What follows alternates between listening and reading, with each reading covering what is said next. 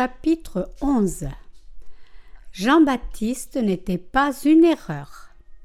Matthieu 11, 1, 14 Lorsque Jésus eut achevé de donner ses instructions à ses douze disciples, il partit de là pour enseigner et prêcher dans les villes du pays.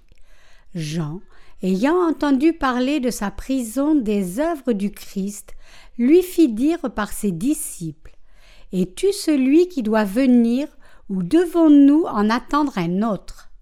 Jésus leur répondit Allez rapporter à Jean ce que vous entendez et ce que vous voyez. Les aveugles voient, les boiteux marchent, les lépreux sont purifiés, les sourds entendent, les morts ressuscitent, et la bonne nouvelle est annoncée aux pauvres.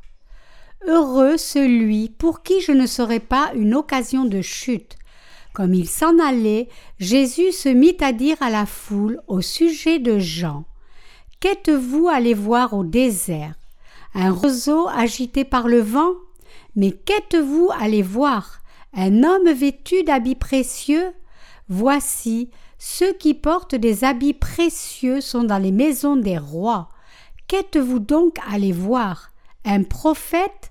Oui, vous dis-je, et plus qu'un prophète, car c'est celui dont il est écrit Voici, j'envoie mon messager devant ta face, pour préparer ton chemin devant toi.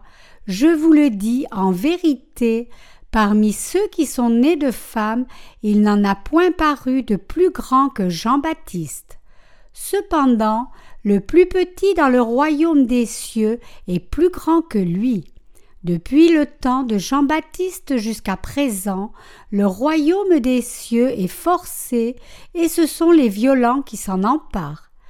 Car tous les prophètes et la loi ont prophétisé jusqu'à Jean, et si vous voulez le comprendre, c'est lui qui est l'Élie qui devait venir. Nous devons comprendre le ministère de Jean-Baptiste. Quel ministère exactement Jean-Baptiste a-t-il rempli avant Jésus? Beaucoup de chrétiens aujourd'hui ne comprennent pas bien Jean-Baptiste et ils ont besoin de regarder de nouveau à lui pour comprendre et apprécier son ministère comme il faut. Nous avons tous besoin de la bonne compréhension et appréciation de la relation entre le ministère de Jésus et de Jean-Baptiste. En comprenant cette relation, vous devez faire l'expérience primordiale qui est de recevoir la rémission de vos péchés par la foi. Dans le passage d'aujourd'hui, Jésus-Christ dit aux disciples de Jean-Baptiste Allez rapporter à Jean ce que vous entendez et ce que vous voyez. Les aveugles voient, les boiteux marchent, les lépreux sont purifiés, les sourds entendent, les morts ressuscitent, et la bonne nouvelle est annoncée aux pauvres. En effet, les aveugles qui rencontraient Jésus voyaient, les boiteux pouvaient marcher, les possédés étaient délivrés de leurs démons quand ils rencontraient Jésus, et l'évangile des cieux était prêché aux pauvres en esprit. Ce que nous devons réaliser ici, c'est que le ministère de Jésus incluait l'œuvre qui consiste à ouvrir les yeux des aveugles.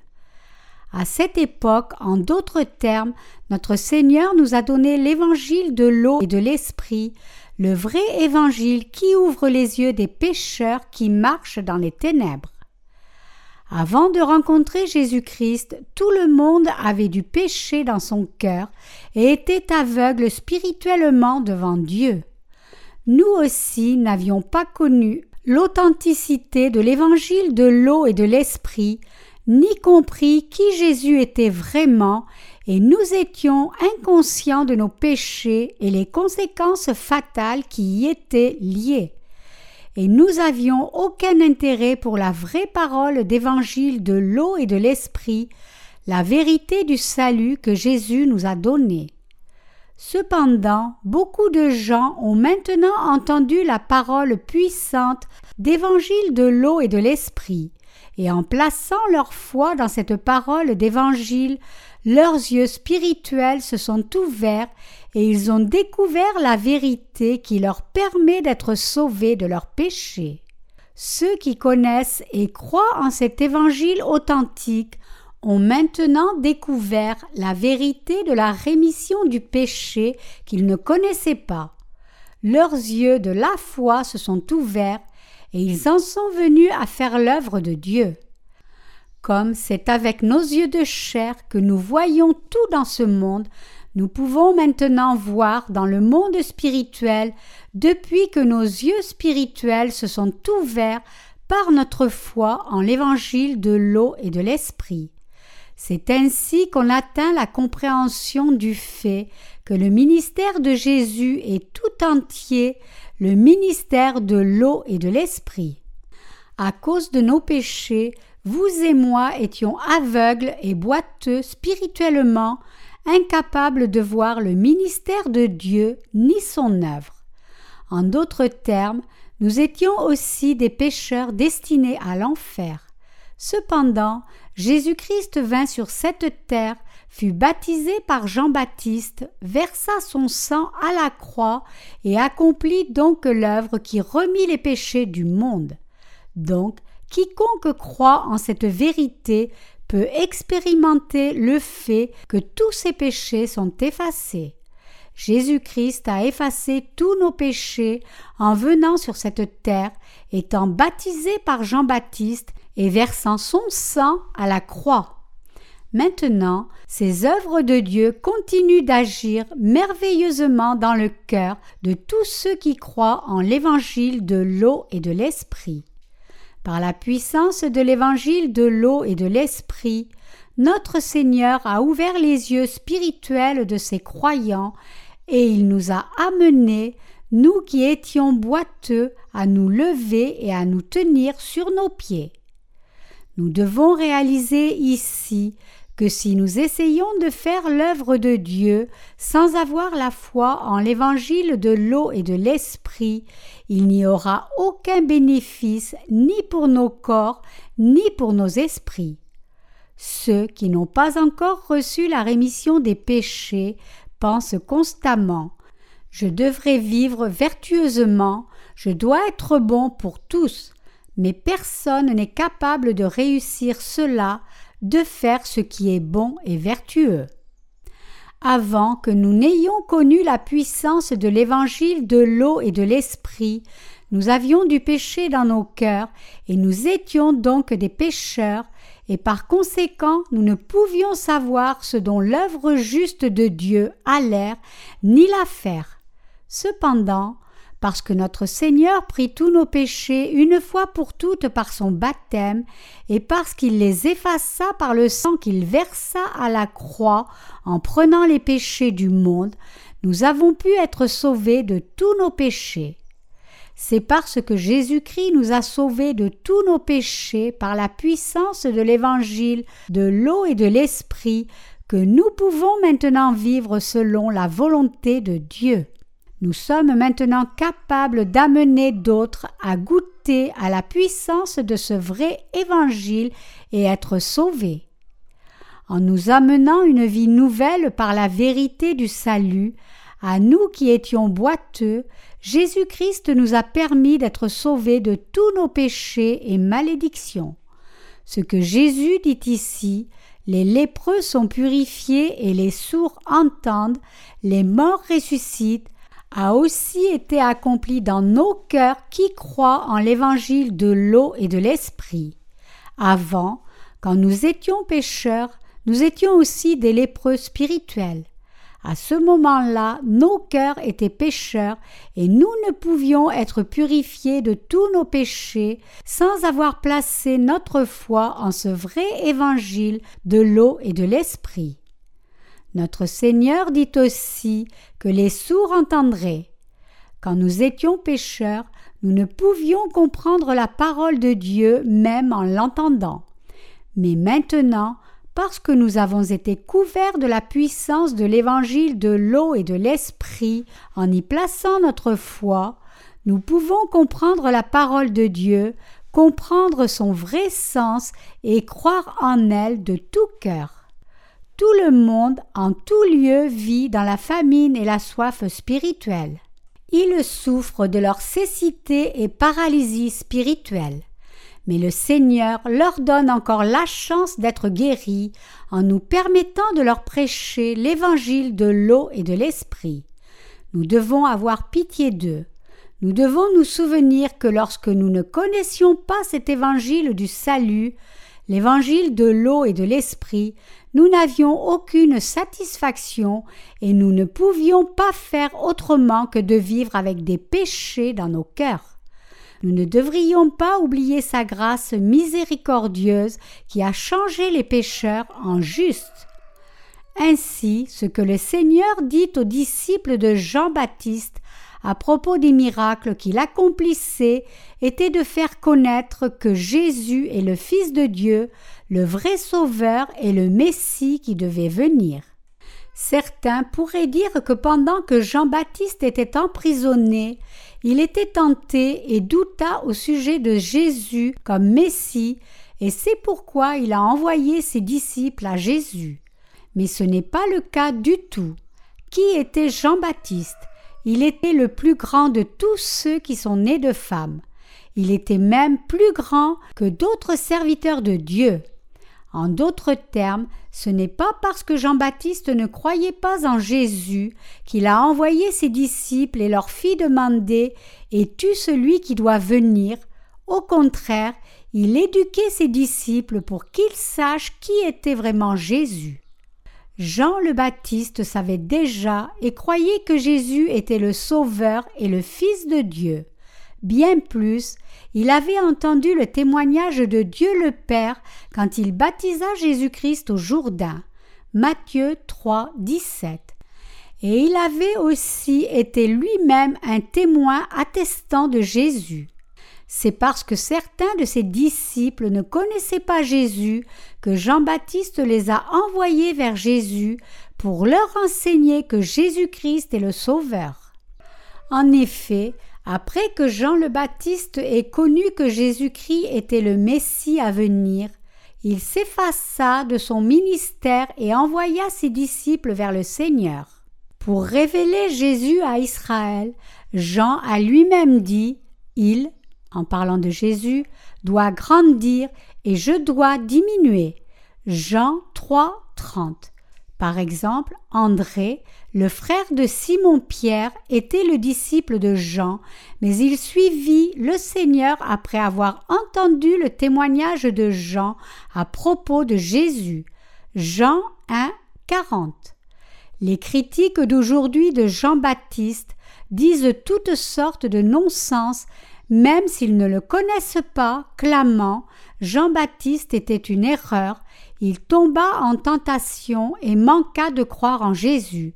Sa foi s'écroula pendant qu'il était en prison. Mais mes chers chrétiens, vous ne devez pas douter de la foi de Jean-Baptiste. Jean-Baptiste et Jésus avaient leur propre devoir à accomplir ensemble dans la provision de Dieu le Père c'était de baptiser et d'être baptisé, les ministères qui devaient accomplir la justice de Dieu. C'est pourquoi Jésus et Jean-Baptiste rendirent témoignage à leur ministère réciproquement. Matthieu 11, 7, 9 déclare Comme il s'en allait, Jésus se mit à dire à la foule au sujet de Jean Qu'êtes-vous allé voir au désert? Un roseau agité par le vent? Mais qu'êtes-vous allé voir? Un homme vêtu d'habits précieux? Voici, ceux qui portent des habits précieux sont dans des maisons de rois.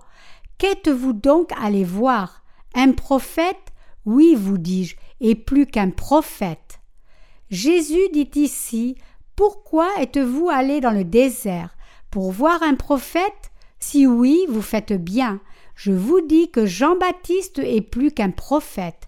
Jésus expliqua ensuite Jean-Baptiste se référant à Malachie 3.1 des Écritures. Matthieu 11.10 est un passage qui cite Malachie 3.1. Jésus dit Car c'est celui dont il est écrit Voici j'envoie mon messager devant ta face pour préparer ton chemin devant toi. se référant au passage de Malachie 3.1, en d'autres termes, Jésus lui-même témoigne que Jean-Baptiste était le messager de Dieu qui devait être envoyé avant Jésus lui-même. Qui est le messager de Dieu dont il est question en Malachie 3.1 Il n'est autre que Jean-Baptiste. Malachie 4, 5, 6 montre aussi que le messager de Malachie 3.1 J'envoie mon messager se réfère à nul autre que Jean-Baptiste. En Matthieu 11, 11, Jésus dit Je vous le dis en vérité, parmi ceux qui sont nés de femmes, il n'en a point paru de plus grand que Jean-Baptiste. Cependant, le plus petit dans le royaume des cieux est plus grand que lui. Pourquoi notre Seigneur nous dit-il cela? Pourquoi dit-il que Jean-Baptiste était le plus grand de ceux qui sont nés de femmes? Jésus nous dit que Jean-Baptiste était le messager de Dieu qui avait été prophétisé dans l'Ancien Testament et qu'il est le représentant de l'humanité. Ce passage se poursuit avec une autre phrase difficile. Mais le plus petit dans le royaume des cieux est plus grand que lui. Beaucoup de faux enseignants jugent Jean-Baptiste comme une erreur par cette phrase. Ils disent Puisque Jean a douté à propos de la messianité de Jésus, il fut évalué comme le plus petit par le Seigneur. Mais c'est un non-sens absolu. Plutôt ce que Jésus dit réellement ici, c'est que même si Jean-Baptiste était le représentant de l'humanité, spirituellement parlant, il était un simple homme qui ne pouvait se comparer à ceux qui étaient devenus les enfants de Dieu. En d'autres termes, bien que Jean le Baptiste fût le représentant de tout être humain dans la chair, il ne pouvait être comparé à ceux qui sont nés de nouveau. Vraiment, Jean était le plus grand d'un point de vue humain. Il fut élevé comme nazaréen et vécut une vie ascétique dans le désert, mangeant des sauterelles et du miel sauvage. Du point de vue de la justice humaine, il était sûrement le plus grand.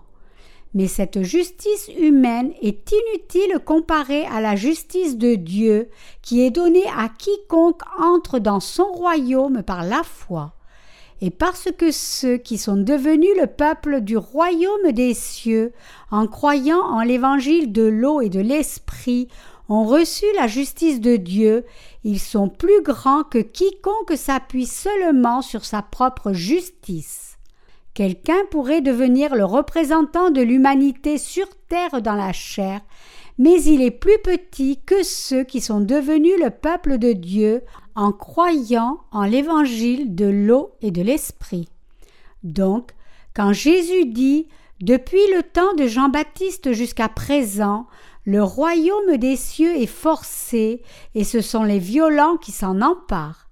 Il le dit parce que Jean-Baptiste le baptisa une fois et transféra ainsi les péchés du monde sur lui. Ainsi, Jean-Baptiste fut le dernier souverain sacrificateur et prophète de l'Ancien Testament, et son ministère finit quand il baptisa Jésus et lui rendit témoignage. Jésus nous dit, en d'autres termes, que tout l'Ancien Testament finit avec sa propre apparition et l'apparition de Jean-Baptiste et avec le ministère de Jean qui consistait à baptiser Jésus. Autrement dit, du temps où Jean-Baptiste et Jésus vinrent sur cette terre, toute la justice de Dieu fut accomplie. C'est parce que Jésus vint sur terre et fut baptisé par Jean que le temps du Nouveau Testament s'ouvrit dès lors. Ce temps du Nouveau Testament est le temps de l'évangile de puissance et c'est une ère dans laquelle quiconque croit en cet évangile de l'eau et de l'esprit recevoir la rémission du péché et devenir enfant de Dieu. Comme le temps de l'Ancien Testament dura jusqu'au jour de Jean-Baptiste, quand Jésus-Christ vint sur terre, prit les péchés de l'humanité par son baptême, versa son sang et remit tous nos péchés, les portes des cieux se sont ouvertes à tous ceux qui croient en cette vérité. Comme Jésus prit tous les péchés de quiconque sur en étant baptisé, le temps du Nouveau Testament commença. Toute la parole de prophétie de l'Ancien Testament était accomplie par Jean-Baptiste et Jésus-Christ. Jésus-Christ prit les péchés de l'humanité une fois pour toutes en étant baptisé par Jean-Baptiste, versa son sang sur la croix et a effacé ainsi tous les péchés du monde. C'est pourquoi notre Seigneur dit que depuis le temps de Jean-Baptiste et jusqu'à maintenant le royaume des cieux souffre de violence. C'est parce que Jésus prit les péchés du monde en recevant son baptême de Jean-Baptiste que quiconque croit en cette vérité peut maintenant entrer aux cieux par la foi. Autrement dit, c'est parce que Jean-Baptiste transféra les péchés de l'humanité sur Jésus par son baptême que Jésus prit tous les péchés du monde une fois pour toutes. Parce que Jean-Baptiste est né des descendants de la maison d'Aaron, le souverain sacrificateur, il put accomplir son rôle qui consistait à transférer les péchés du monde sur Jésus comme dernier souverain sacrificateur de l'Ancien Testament. Le fait que quiconque croit en cette vérité peut maintenant entrer aux cieux par la foi vient de ce que Jean-Baptiste a transféré tous les péchés du monde sur Jésus en le baptisant. Et c'est parce que Jésus prit ses péchés du monde que le temps du salut de l'humanité a démarré pour nous. Par ce grand événement historique, le temps de l'Ancien Testament finit et le temps du Nouveau Testament commença. Et Jésus accomplit son ministère comme notre Sauveur à la perfection en prenant tous les péchés de l'humanité par son baptême, versant son sang et ressuscitant des morts. Donc, un temps nouveau s'est ouvert pour tous ceux qui croient en le baptême que Jean-Baptiste donna à Jésus, dans lequel le royaume des cieux est au violent. Le royaume des cieux ne peut pas en réalité être pris de force par la force de la chair. Quelle est alors la signification spirituelle de ce passage? La voici. Jésus nous parle du mystère des cieux, puisqu'il prit tous les péchés du monde quand Jean-Baptiste le baptisa, et quand il reçut donc le baptême, et parce qu'il fut crucifié, versa son sang et ressuscita des morts, quiconque peut maintenant prendre les cieux en croyant en cet évangile. Notre Seigneur dit car tous les prophètes et la loi ont prophétisé jusqu'à Jean. En d'autres termes, les prophéties de l'Ancien Testament durèrent jusqu'au jour de Jean-Baptiste. Bien sûr, il est plus courant de dire que les jours de Jean-Baptiste finirent avec la naissance de Jésus. Mais c'est exactement quand Jean-Baptiste baptisa Jésus que les prophéties de l'Ancien Testament furent accomplies spirituellement. Élie qui devait venir n'était autre que cet homme, Jean-Baptiste. Jésus dit en Matthieu 11, 14 Si vous voulez le comprendre, c'est lui qui est l'Élie qui devait venir. Ce passage nous dit que le messager de Dieu cité en Malachie 3.1 et 4, 5, 6 se réfère à Jean-Baptiste. Comme Jean-Baptiste était le représentant de l'humanité, le plus grand de ceux qui sont nés de femmes, cela signifie qu'il était plus grand que les prophètes de l'Ancien Testament. Jean-Baptiste était un serviteur de Dieu qui était plus grand que tout autre serviteur tel que Moïse, Élie, Jérémie, Ézéchiel et Daniel. Quand il vint sur cette terre, il accomplit son rôle comme un prophète et le représentant de l'humanité. Il accomplit aussi son rôle de dernier souverain sacrificateur de l'Ancien Testament. C'est parce que Jean-Baptiste baptisa Jésus au Jourdain que tous les péchés de l'humanité furent transférés sur Jésus une fois pour toutes. toutes les prophéties de l'Ancien Testament, en d'autres termes, furent accomplies une fois pour toutes par le ministère de Jean-Baptiste et le ministère de Jésus. Donc, nous devons réaliser et croire que le rôle de Jean-Baptiste était absolument indispensable à l'œuvre de salut de l'humanité. C'est le ministère de Jean-Baptiste qui jouait le rôle d'assistant quand Jésus-Christ accomplissait l'évangile de l'eau et de l'esprit. Chacun de nous doit réaliser que c'est en recevant son baptême de Jean-Baptiste que Jésus accomplit les prophéties de l'Ancien Testament. Pour autant que la providence de Dieu pour le salut de l'humanité soit en jeu, nous devons connaître et croire sans faute combien cette vérité est profonde. Ce que je vous explique ici, c'est la relation entre le ministère de Jésus et celui de Jean-Baptiste. Par nécessité, ces ministères de Jésus et Jean-Baptiste devaient accomplir la volonté de Dieu le Père ensemble. Et si Jean-Baptiste n'avait pas rendu témoignage à Jésus comme sauveur, et s'il n'avait pas transféré les péchés du monde sur lui en le baptisant, Jésus n'aurait pas pu accomplir son ministère qui ôta tous les péchés du monde. C'est parce que Jésus eut le témoignage de Jean-Baptiste comme l'agneau de Dieu qui ôte le péché du monde nous avons pu être sauvés de nos péchés en y croyant. C'est ainsi que vous et moi avons pu être purifiés de tous nos péchés aujourd'hui en plaçant notre foi en l'évangile de l'eau et de l'esprit. Nous pouvons croire en le vrai évangile pleinement quand nous croyons pleinement en l'écriture qui décrit qui est Jean-Baptiste.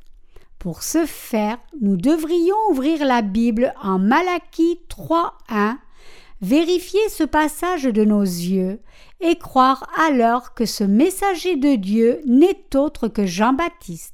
C'est alors seulement que nous pouvons prêcher et expliquer avec confiance le rôle de Jean-Baptiste et de Jésus quand nous attestons la puissance de l'évangile de l'eau et de l'esprit à toute autre personne.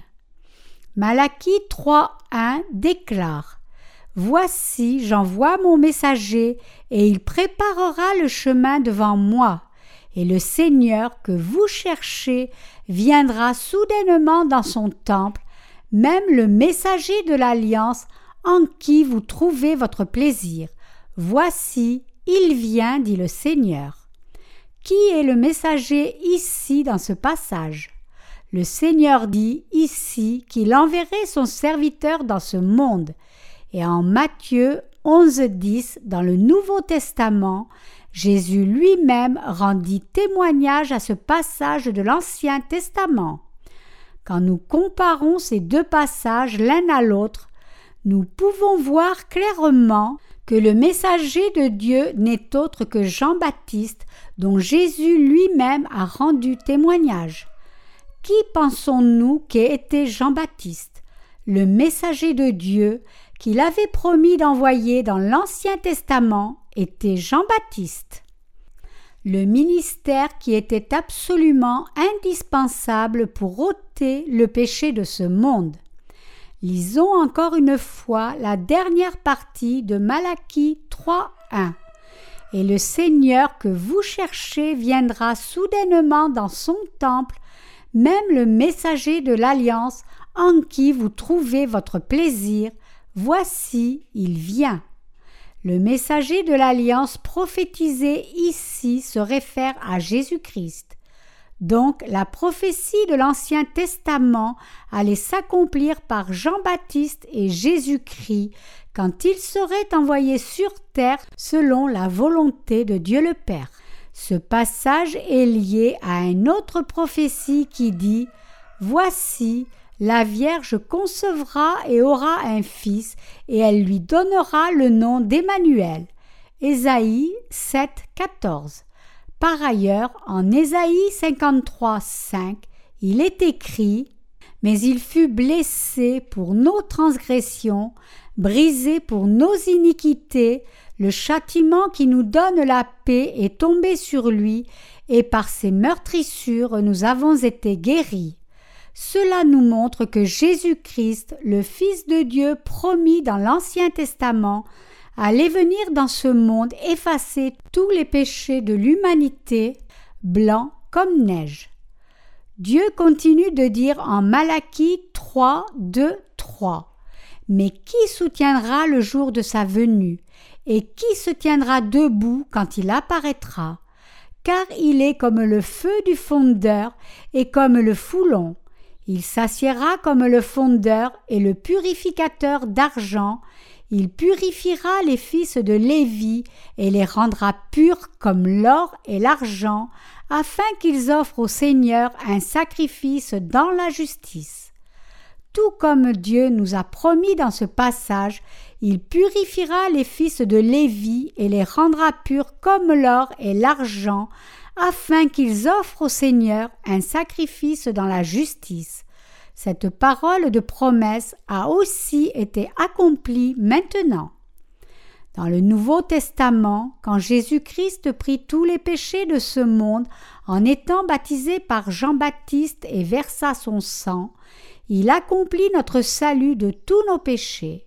Ce passage parle de la puissance de la rémission de tous les péchés de l'humanité Jésus-Christ accomplit vraiment en étant baptisé par Jean et versant son sang. Dieu dit en Malachie 3.2 Mais qui soutiendra le jour de sa venue? Et qui se tiendra debout quand il apparaîtra? Qui aurait pu se tenir contre Jésus-Christ quand il vint sur cette terre? Qui aurait pu l'empêcher d'accomplir son ministère qui remit tous les péchés de l'humanité en venant sur cette terre, étant baptisé par Jean et versant son sang. Une fois, les gens avaient saisi Jésus et essayé de le tuer en le poussant, mais il passa son chemin avec dignité, traversant au milieu d'eux. Luc 4, 28, 30.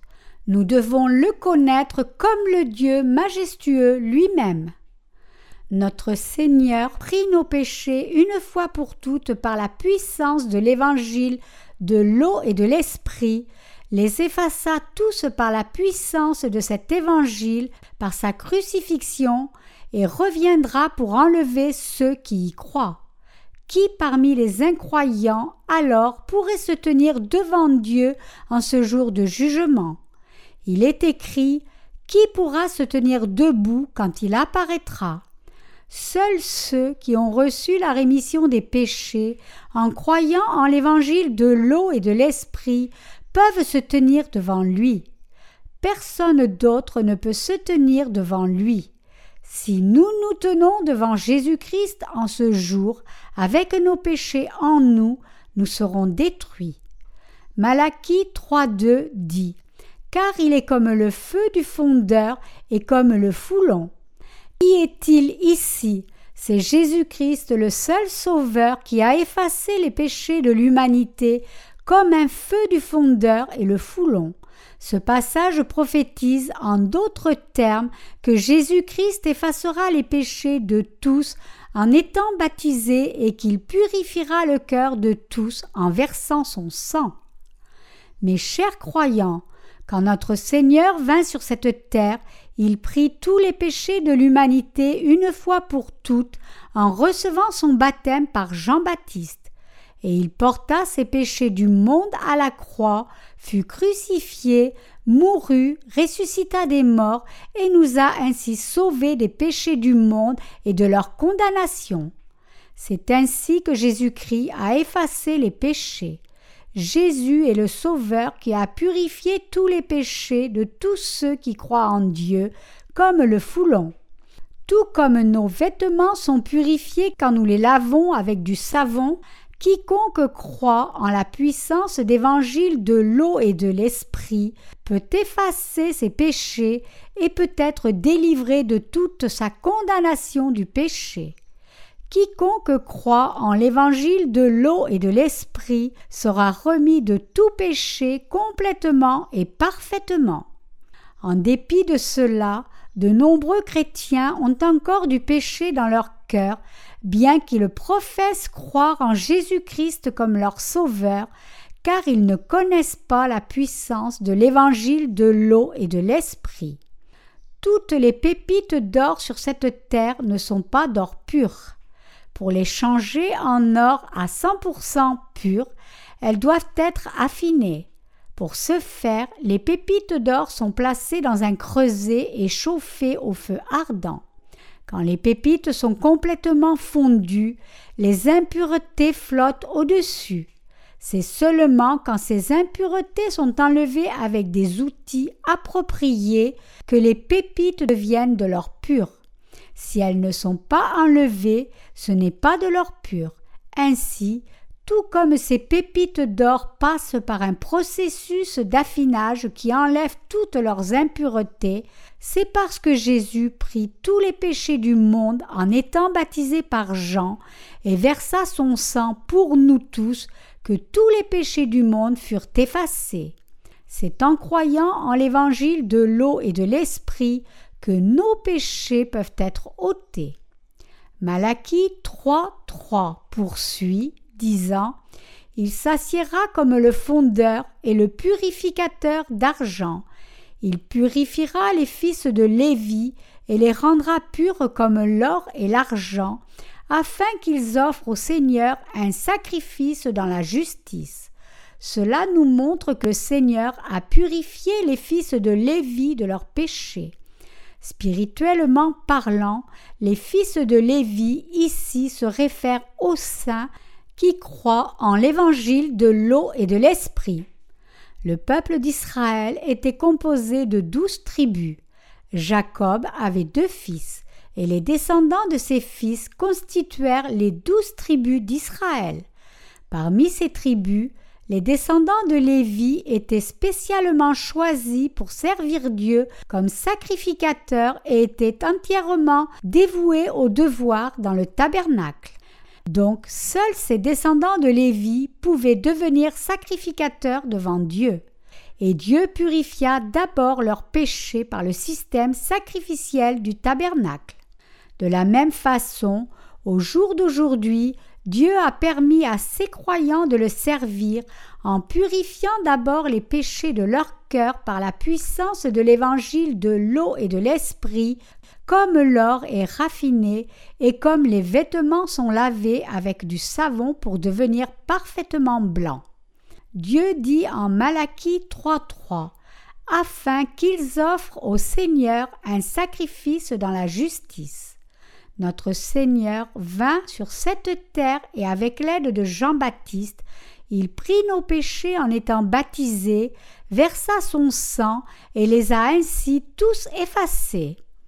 Jean-Baptiste transféra tous les péchés de l'humanité sur Jésus en le baptisant, et Jésus-Christ, en prenant ses péchés une fois pour toutes, en recevant ce baptême de Jean-Baptiste, mourant sur la croix et ressuscitant des morts, a parfaitement effacé tous les péchés de l'humanité.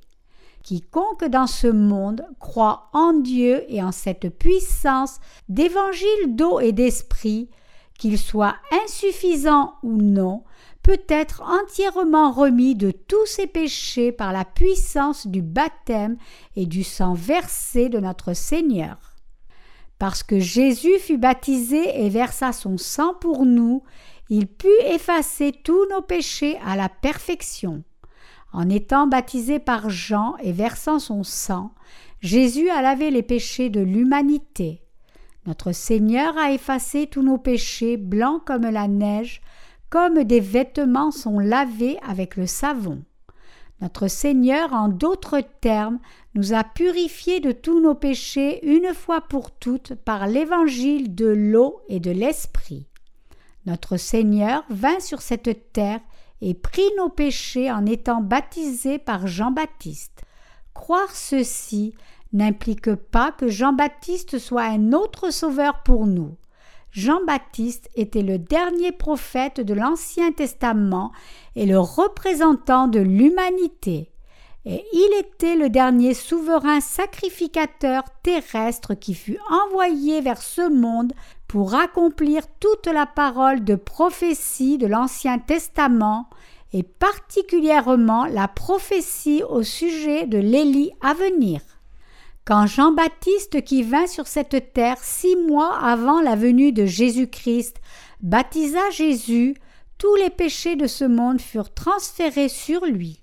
Donc toutes les prophéties de l'Ancien Testament au sujet de Jésus furent parfaitement accomplies à l'apparition de Jean-Baptiste, le baptême qu'il donna à Jésus, et par la crucifixion, la mort et la résurrection de Jésus-Christ. Quand Jésus vint sur cette terre, il ôta parfaitement tous les péchés de l'humanité en les prenant par son baptême. En prenant les péchés du monde, Mourant sur la croix et ressuscitant des morts, Jésus est devenu notre parfait Sauveur. Maintenant, quiconque croit en cette vérité peut être sauvé de tous ses péchés. Et en devenant ainsi notre Sauveur, Jésus accomplit la volonté de Dieu le Père à la perfection. Nous devons tous connaître la vérité selon laquelle c'est par le rôle d'aide de Jean-Baptiste que Jésus prit tous les péchés du monde. Chacun de nous doit réaliser quel rôle indispensable les ministères de Jean-Baptiste et de Jésus jouèrent pour notre rémission du péché et nous devons y croire. Bien plus, nous avons besoin aussi de reconnaître et croire que c'est pour ôter tous les péchés de l'humanité que Jésus fut baptisé par Jean-Baptiste. Nous devons croire que c'est parce que Jésus fut baptisé par Jean-Baptiste qu'il put verser son sang à la croix et donc effacer tous nos péchés. Dans l'évangile de l'eau et de l'esprit se trouve l'accomplissement des prophéties de l'Ancien Testament et la providence de salut qui accomplit la volonté de Dieu le Père. L'évangile de l'eau et de l'esprit souligne le rôle indispensable de Jean-Baptiste et cet évangile atteste la vérité selon laquelle par ce rôle de Jean-Baptiste, Jésus accomplit toute la parole de l'Ancien Testament et devint ainsi une fois pour toutes le parfait sauveur pour tous ceux qui croient. Avec ce rôle de Jean-Baptiste, en d'autres termes, Jésus-Christ accomplit toutes les promesses de l'Ancien Testament. Nous devons croire que Jésus, en étant baptisé, a effacé tous nos péchés et a lavé complètement tous les péchés des autres aussi, les rendant blancs comme neige. Mes chers croyants, croyez-vous cela? Croyez-vous que Jésus-Christ a effacé tous les péchés du monde en étant baptisé et en versant son sang? Jésus prit effectivement tous les péchés de l'humanité et les effaça tout en recevant son baptême de Jean-Baptiste. Par ce baptême, Jésus prit tout péché de ce monde, n'en laissant aucun derrière, les effaça tous et fut condamné pour tous. Quand Jésus vint sur cette terre, il n'agissait pas seulement par lui-même, mais pour prendre les péchés du monde en accomplissement de toute la parole de l'Ancien Testament. Il fut baptisé par Jean-Baptiste, le souverain sacrificateur terrestre. En recevant ce baptême, il accomplit les prophéties d'expiation de l'Ancien Testament par son propre corps c'est en étant baptisé pour prendre les péchés de l'humanité, versant son sang et ressuscitant des morts que Jésus a effacé tous nos péchés une fois pour toutes. C'est l'évangile de l'eau et de l'esprit. Par cet évangile de l'eau et de l'esprit, Jésus a nettoyé tous les péchés de tout vrai croyant. Par son baptême, Jésus prit tous les péchés de ce monde sans exception, les porta jusqu'à la croix et versa son sang jusqu'à la mort pour être condamné pour ses péchés, ressuscita des morts et a ainsi effacé tous nos péchés une fois pour toutes. Croyez-vous cela? En Matthieu 11, quand Jean-Baptiste envoya ses disciples vers Jésus, il répondit à leurs questions et les renvoya vers Jean, puis dit à la foule Qu'êtes-vous allé voir au désert? Un roseau? Un homme en vêtements précieux ou un prophète? Oui, vous verrez mon prophète que j'ai envoyé. Il n'est autre que Jean-Baptiste. Il est le plus grand de ceux qui sont nés de femmes. Il est le représentant de l'humanité, mais le plus petit dans le royaume des cieux est plus grand que lui. Jean-Baptiste est le représentant de l'humanité, mais s'il vient devant Dieu avec sa justice seule, il est plus petit que quelqu'un qui est né de nouveau. Jésus dit alors Depuis le temps de Jean-Baptiste jusqu'à présent, le royaume des cieux est forcé, et ce sont les violents qui s'en emparent. Depuis le temps de Jean-Baptiste jusqu'à présent, le royaume des cieux souffre de violence, et notre Seigneur continue de dire Ce sont les violents qui s'en emparent. Ce passage ne signifie pas que les forts battraient les gardes des cieux, ouvriraient les portes et y entreraient par force. C'est le moment où l'évangile de l'eau et de l'esprit doit montrer sa pleine puissance. Personne ne peut entrer au royaume des cieux hormis ceux qui sont nés de nouveau et qui ont effacé tous leurs péchés en croyant en l'évangile de l'eau et de l'esprit. Jean 3, 5. Autrement dit, nous ne pouvons entrer au royaume de Dieu qu'en croyant au ministère de l'évangile de l'eau et de l'esprit. C'est pour cela que Jésus dit que le temps d'entrer aux cieux a commencé depuis le temps de Jean-Baptiste, parce que Jean-Baptiste transféra tous les péchés de l'humanité sur Jésus en le baptisant, Jésus les prit effectivement tous, et à cause de cela notre Seigneur prit tous nos péchés les effaça tous et prit toute leur condamnation à la croix. Quiconque croit en cette vérité recevra la rémission de ses péchés précisément parce qu'il croit, et il entrera aux cieux par la foi. Ce que Jésus dit ici n'implique en aucun cas que les cieux soient un lieu où seuls les forts dans la chair peuvent entrer. Loin de là, il voulait nous dire que seuls les gens de foi qui croient en l'évangile de l'eau et de l'esprit peuvent entrer aux cieux. Les gens qui ne connaissent pas la puissance de l'évangile de l'eau et de l'esprit doutent du passage de Matthieu 11, 12 qui dit Depuis le temps de Jean-Baptiste jusqu'à présent, le royaume des cieux est forcé, et ce sont les violents qui s'en emparent. Ils sont perplexes, pensant Les violents ne sont-ils pas pécheurs? Quand il est dit que le royaume des cieux est forcé, cela se réfère à notre foi en la justice de Dieu qui nous permet de prendre les cieux comme étant à nous. Il nous est dit, en d'autres termes, que ceux qui ont la foi en la puissance de l'évangile de l'eau et de l'esprit peuvent faire les cieux leurs. C'est en croyant en l'évangile de l'eau et de l'esprit devant Dieu, et seulement par cette foi, que nous pouvons rendre nôtre le royaume des cieux. Nous ne pouvons entrer aux cieux par notre propre justice. Si nous nous tenons devant Dieu avec nos propres mérites seulement, aucun de nous ne peut se tenir debout. Cependant, quand nous revêtons sa justice parfaite en croyant en l'évangile de l'eau et de l'esprit, nous pouvons être assez forts pour rentrer aux cieux et nous tenir devant Dieu. Galates 3, 27. Quiconque croit en la parole d'évangile de l'eau et de l'esprit peut faire les cieux siens. Qu'en est-il de vous alors? Ne voulez-vous pas faire vôtre le royaume des cieux en plaçant votre foi en l'évangile de l'eau et de l'esprit? Avez-vous cru en l'évangile de l'eau et de l'esprit jusqu'à maintenant?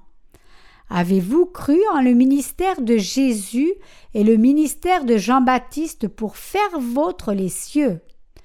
Celui qui n'a pas fait sien les cieux ne l'a pas fait précisément parce qu'il n'a pas placé sa foi en la puissance de l'évangile de l'eau et de l'esprit. Vous devez croire en cette vérité. La vérité qui vous permet d'entrer aux cieux n'est autre que l'évangile de l'eau et de l'esprit. La foi en cet évangile de l'eau et de l'esprit est l'essence de la foi chrétienne, car nous sommes justifiés par la foi et la foi seule. Cela nous montre que parce que Jean-Baptiste transféra tous les péchés de l'humanité sur Jésus en le baptisant, et parce que Jésus prit tous ses péchés par Jean-Baptiste en recevant ce baptême, il a effacé les péchés de tous ceux qui croient en lui, comme on lave les vêtements avec du savon. En étant baptisé par Jean et versant son sang, notre Seigneur a complètement et parfaitement effacé tous nos péchés comme s'ils étaient nettoyés. C'est pour cela que quiconque croit en le rôle de Jean-Baptiste et le baptême et le sang versé de Jésus comme la vérité de la rémission du péché est purifié de tous ses péchés par la foi et peut entrer au royaume des cieux. Ce royaume des cieux appartient aux violents de la foi, les possesseurs d'une foi forte. La rémission du péché se reçoit par la foi en l'évangile de l'eau et de l'esprit. Et nous pouvons entrer aux cieux en croyant que Jésus est Dieu lui-même, qu'il est le Dieu qui nous a créés, qu'il est notre Sauveur et qu'il a complètement et parfaitement effacé tous nos péchés en étant baptisé. C'est en croyant en l'évangile de l'eau et de l'esprit nous devenons enfants de Dieu et sans péché. Jésus et Jean-Baptiste sont ceux qui nous ont permis d'entrer au royaume des cieux par la foi. Croyez-vous cela? Pour ceux qui ont du péché dans leur cœur maintenant, c'est parce qu'ils n'ont pas foi en l'évangile de l'eau et de l'esprit qu'ils restent pécheurs. À vrai dire, il ne refuse pas seulement de reconnaître l'évangile de l'eau et de l'esprit, mais il renie aussi la signification essentielle de l'existence de Jean-Baptiste. Nous devons réaliser ici que ne pas connaître Jean-Baptiste qui travailla avec Jésus pour transférer nos péchés sur lui, ou le considérer comme une erreur, revient à la même chose que renier Jésus et rejeter le salut. Ces gens retiennent leurs péchés même s'ils professent croire en Jésus, et ils ne croient en Jésus comme leur sauveur qu'aveuglément. Ces pécheurs, dont le cœur reste pécheur, croient selon leurs propres pensées subjectives, et c'est pourquoi leurs cœurs n'ont pas été purifiés et qu'ils continuent de gérer leurs péchés. Il y a longtemps, un groupe de chrétiens qui dénonçait Jean-Baptiste comme une erreur, se basant sur le passage biblique d'aujourd'hui, s'est approché de moi. Leur argument était que comme Jean-Baptiste envoya ses disciples vers Jésus et qu'ils lui demandèrent Es-tu celui qui doit venir ou devons-nous en attendre un autre? Cela ne peut que signifier que Jean-Baptiste doutait que Jésus était le Sauveur. Il ne pouvait éviter de mal comprendre les paroles de Jean parce qu'il considérait qu'il avait failli, et c'est pourquoi ils ont fait une telle déclaration.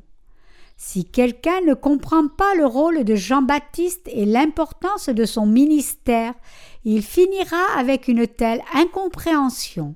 Si ces gens avaient ne serait-ce que la plus petite compréhension de l'Ancien Testament, et s'ils avaient su que le ministère de Jean-Baptiste avait été prophétisé et écrit en détail dans le livre de Malachie, ils n'auraient pas eu cette fausse interprétation. Il en va de même pour nous aussi. Si nous n'avions pas bien compris le rôle de Jean-Baptiste et le ministère de Jésus, nous ne pourrions avoir compris l'évangile de l'eau et de l'esprit non plus. Si c'était effectivement le cas, combien lourdes les conséquences en auraient-elles été?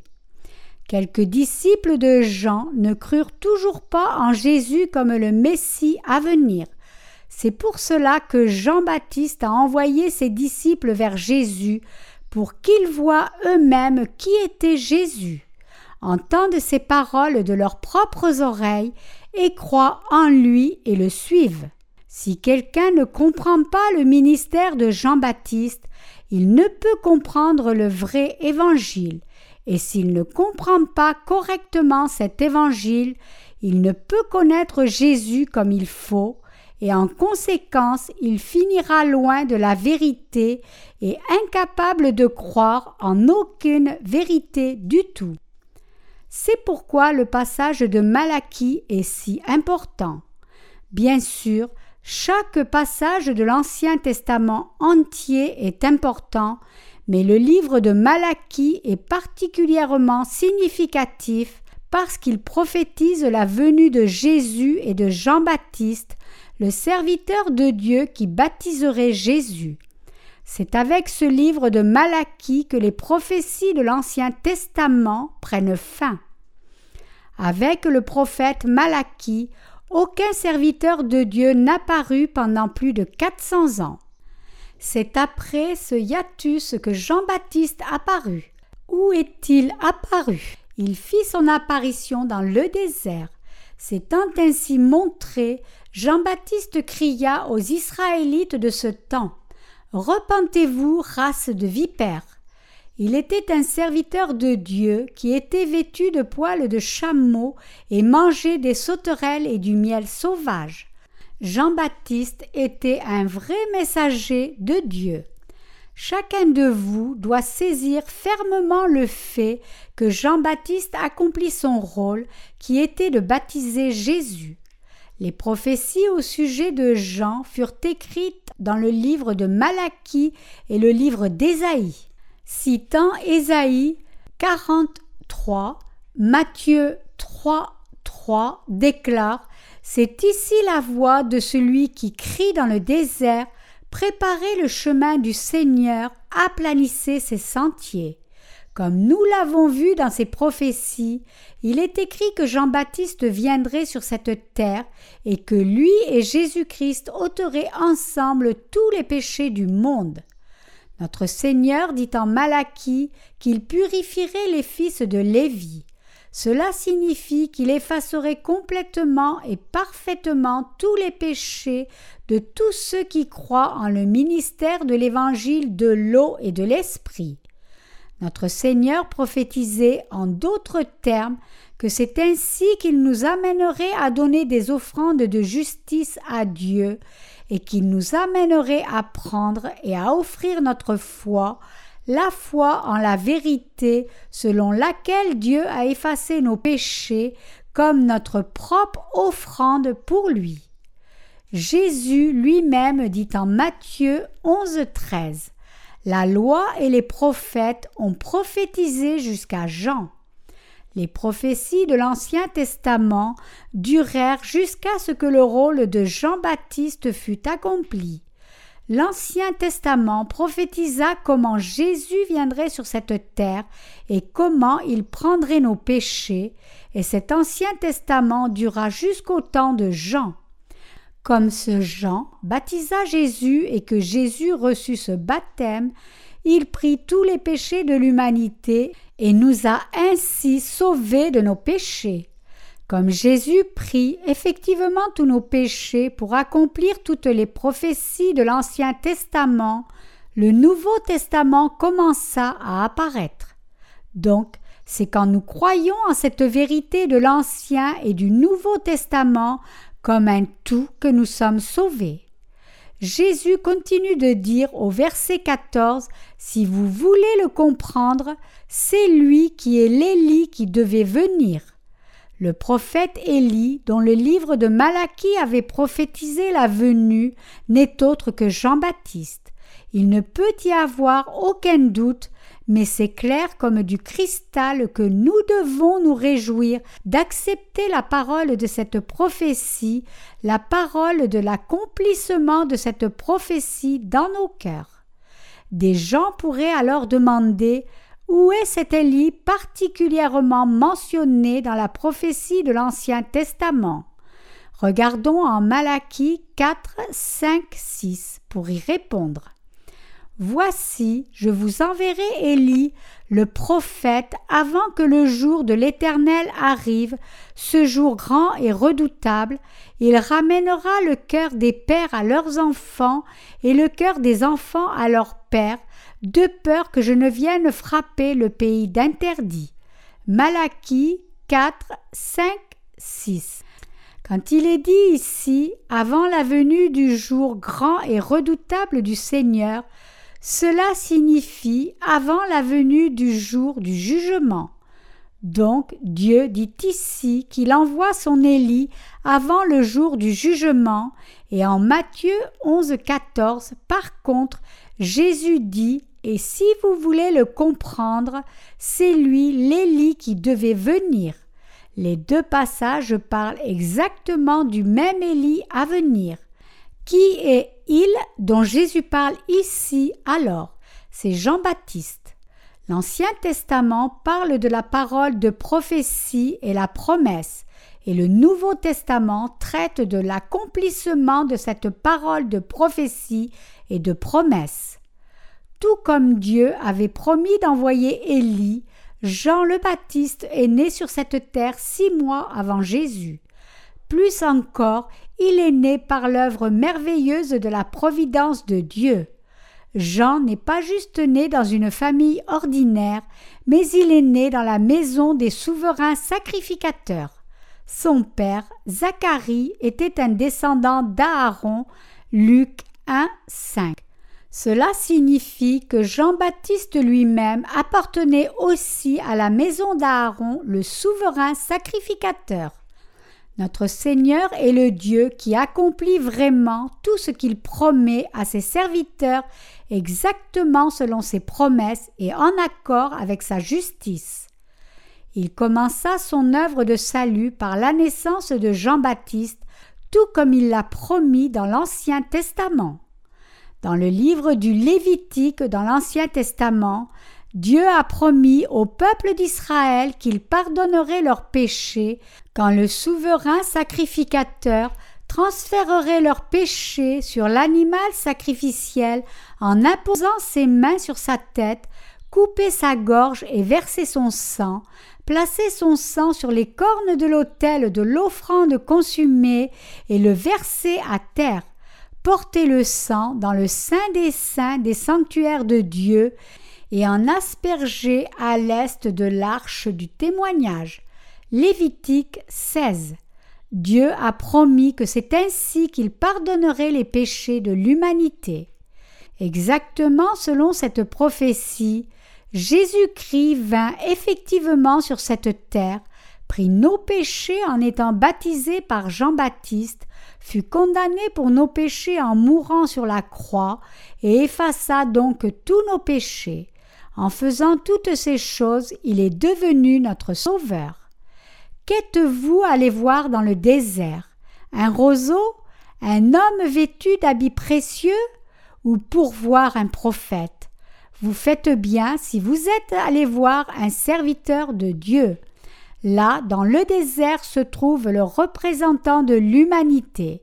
Et dans ce désert, vous pourrez voir Jean-Baptiste, le plus grand de tous les hommes. Il n'est autre qu'Élie. J'ai promis de vous envoyer mon serviteur Élie, et cet Élie est Jean-Baptiste. C'est Jean-Baptiste qui remplit le rôle d'Élie. Jean est le serviteur de Dieu qui permet d'entrer dans son royaume en vous ramenant vers moi et en vous attestant Jésus-Christ est le Fils de Dieu, le Sauveur qui prit tous les péchés de l'humanité, mourut sur la croix, ressuscita des morts et a sauvé ainsi l'humanité de ses péchés, il est le Messie. Quand Jean-Baptiste vint sur cette terre, il accomplit deux ministères importants. Il transféra nos péchés sur Jésus-Christ et il rendit témoignage à notre Sauveur. Ces ministères ne sont-ils pas merveilleux? Par l'aide de Jean-Baptiste, Jésus fut capable d'accomplir la parole de promesse. Nous pouvons maintenant réaliser que c'est par Jean-Baptiste que Jésus accomplit toute la parole de l'Ancien Testament, que le témoignage de Jean confirma que Jésus put accomplir toute cette parole de l'Ancien Testament et que Dieu a vraiment accompli notre salut par les ministères de Jésus et Jean-Baptiste. Par Jean-Baptiste, nous pouvons saisir que lui et Jésus accomplirent la promesse de Dieu. Le croyez-vous? C'est pour cela que lorsque nous prêchons l'évangile de l'eau et de l'esprit, nous ne pouvons écarter le rôle de Jean-Baptiste. Si quelqu'un dit que Jean-Baptiste était une erreur ou sous-estime son importance, il n'est ni un serviteur de Dieu, ni l'un des siens. Mes chers croyants, en étant baptisé et versant son sang, Jésus a effacé tous nos péchés. Vous savez tous probablement ce que signifie blanchir, particulièrement si vous êtes une femme. Quand vous faites votre lessive, que se passe-t-il si vous utilisez du foulon pour laver vos vêtements? Ils deviennent d'un blanc éclatant. C'est ce qu'on appelle blanchir. Dans la Corée prémoderne, les gens avaient l'habitude de frotter pour laver les vêtements tachés. En ce temps, les Coréens ne se vêtaient que de blanc, si bien que la Corée était appelée nation aux vêtements blancs. Ces habits blancs, bien sûr, vieillissaient et devenaient plutôt jaunâtres. Ils mettaient alors ces vêtements dans un creuset avec de quoi blanchir et faisaient bouillir.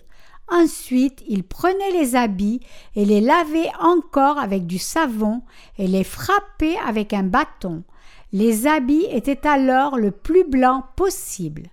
Ainsi, Jésus a effacé tous nos péchés autant que possible grâce au fait qu'il a pris nos péchés en étant baptisé par Jean-Baptiste et mourut sur la croix pour nous.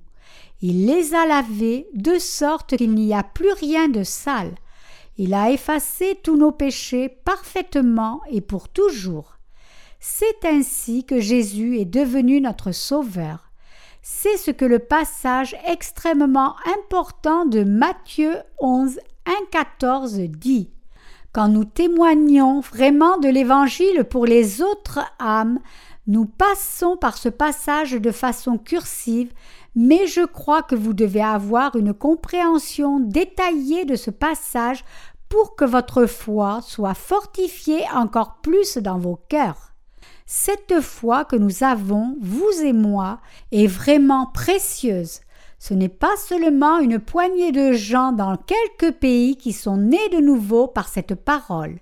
Il y a beaucoup d'âmes de par le monde entier qui ont reçu la rémission de leurs péchés en croyant en l'évangile de l'eau et de l'esprit. Tous ces gens et nous aussi avons reçu la rémission du péché en croyant en les ministères de Jean-Baptiste et de Jésus. Vous n'avez pas à avoir honte de cette foi. Au contraire, cette foi est si digne et honorable que nous pouvons tous la prêcher sans la moindre hésitation.